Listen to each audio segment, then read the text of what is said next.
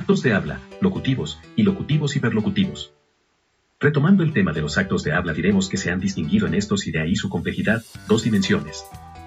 La primera dimensión o acto locutivo comprende el nivel semántico del acto de habla que puede analizarse en términos de condiciones de verdad, incluye por tanto emitir palabras en conformidad con las reglas gramaticales de la lengua.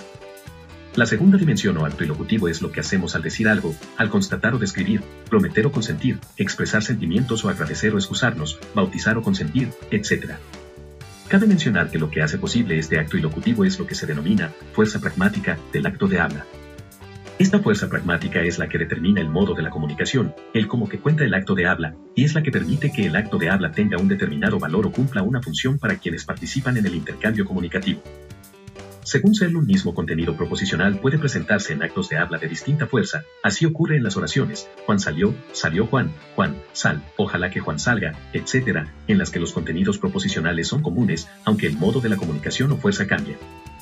Otro aspecto que debemos considerar en el acto de habla es lo que se ha llamado su efecto perlocutivo, o sea, el efecto o las consecuencias que el acto de habla puede provocar sin que éstas correspondan necesariamente a las intenciones de quien habla. Ejemplos de posibles efectos perlocutivos serían seducir, atemorizar, alegrar, coaccionar, provocar, indiferencia, etc. Un posible efecto perlocutivo del acto de habla es el de provocar seducción.